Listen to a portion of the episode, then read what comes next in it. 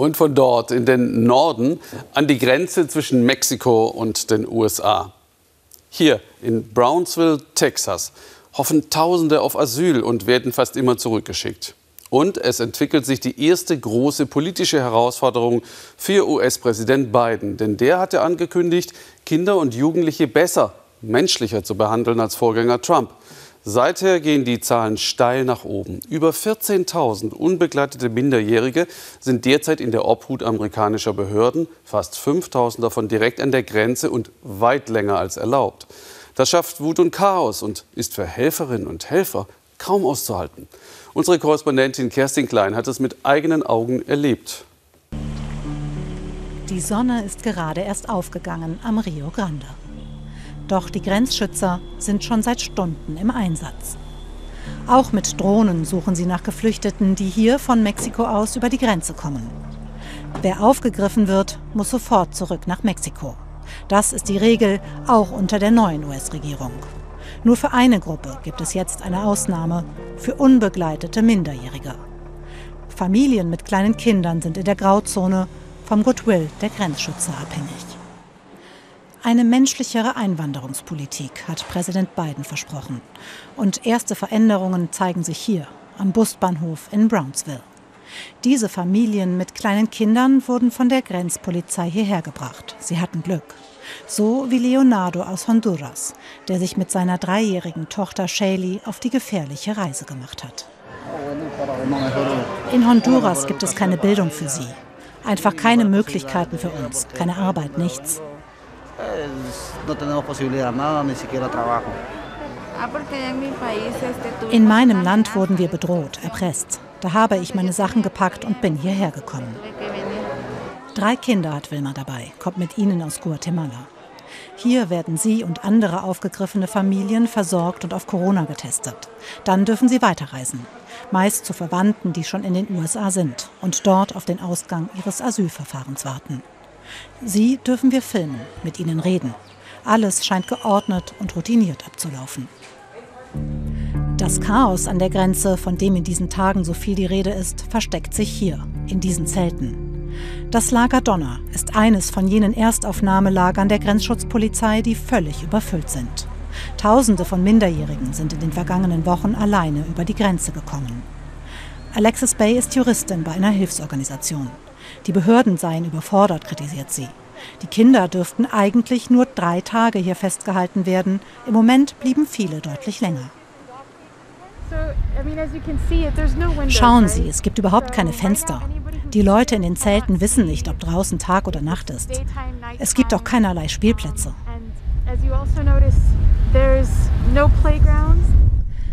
Neveras, Kühlschränke, so nennen die Kinder diese Lager. Alexis durfte vergangene Woche hinein in das Lager Donner, wenn auch nur in den Hof, mit Jugendlichen und Kindern sprechen. Was sie hörte, hat sie erschüttert.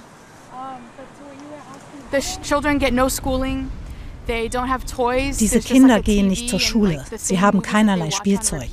Es gibt nur einen Fernseher, auf dem immer wieder dieselben Filme laufen. Sie sagten uns, wir schlafen, stehen auf, essen und schlafen wieder. Nur ein paar von ihnen waren überhaupt schon mal draußen zum Spielen.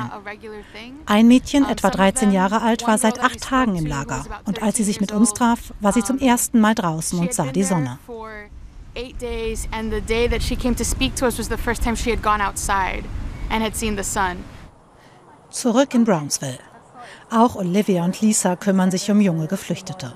Beide kamen dereinst selbst als Kinder von Mexiko in die USA. Olivia kämpft nicht nur dafür, dass die Kinder möglichst schnell aus den ungeeigneten Erstaufnahmelagern herauskommen.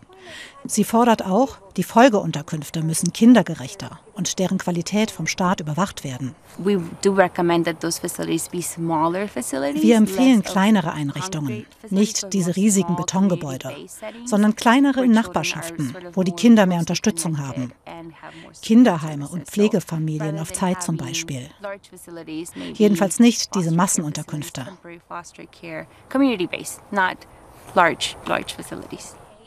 Der neuen Regierung hält Olivia zugute, dass sie immerhin etwas ändern wolle. Es gehe nur alles viel zu langsam.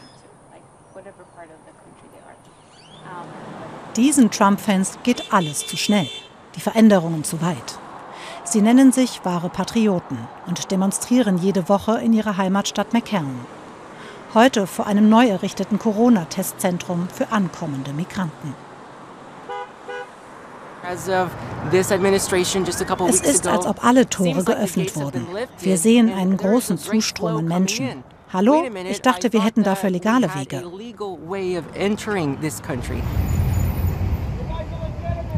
Ihr seid illegal, ruft einer den Familien zu, die an ihnen vorbei müssen. Sie wollen, dass Migranten wieder jenseits der Grenze Asyl beantragen und dort auf den Ausgang des Verfahrens warten. Wir treffen noch einmal Alexis. Sie zeigt uns Trumps Mauer. Das ist brandneu. Alexis möchte die Mauer abgeschafft sehen. Vor allem aber möchte sie, dass Familien wieder offiziell mit ihren Kindern ins Land kommen und Asyl beantragen können.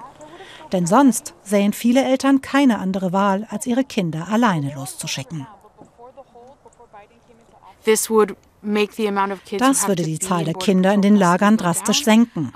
Und es würde eine ohnehin schon beschwerliche Reise weniger traumatisch machen. Von der neuen Regierung erwartet sie, dass schneller etwas passiert, dass den Versprechen auch Taten folgen. Sie jedenfalls wird weiterkämpfen für mehr Menschlichkeit an der Südgrenze der USA.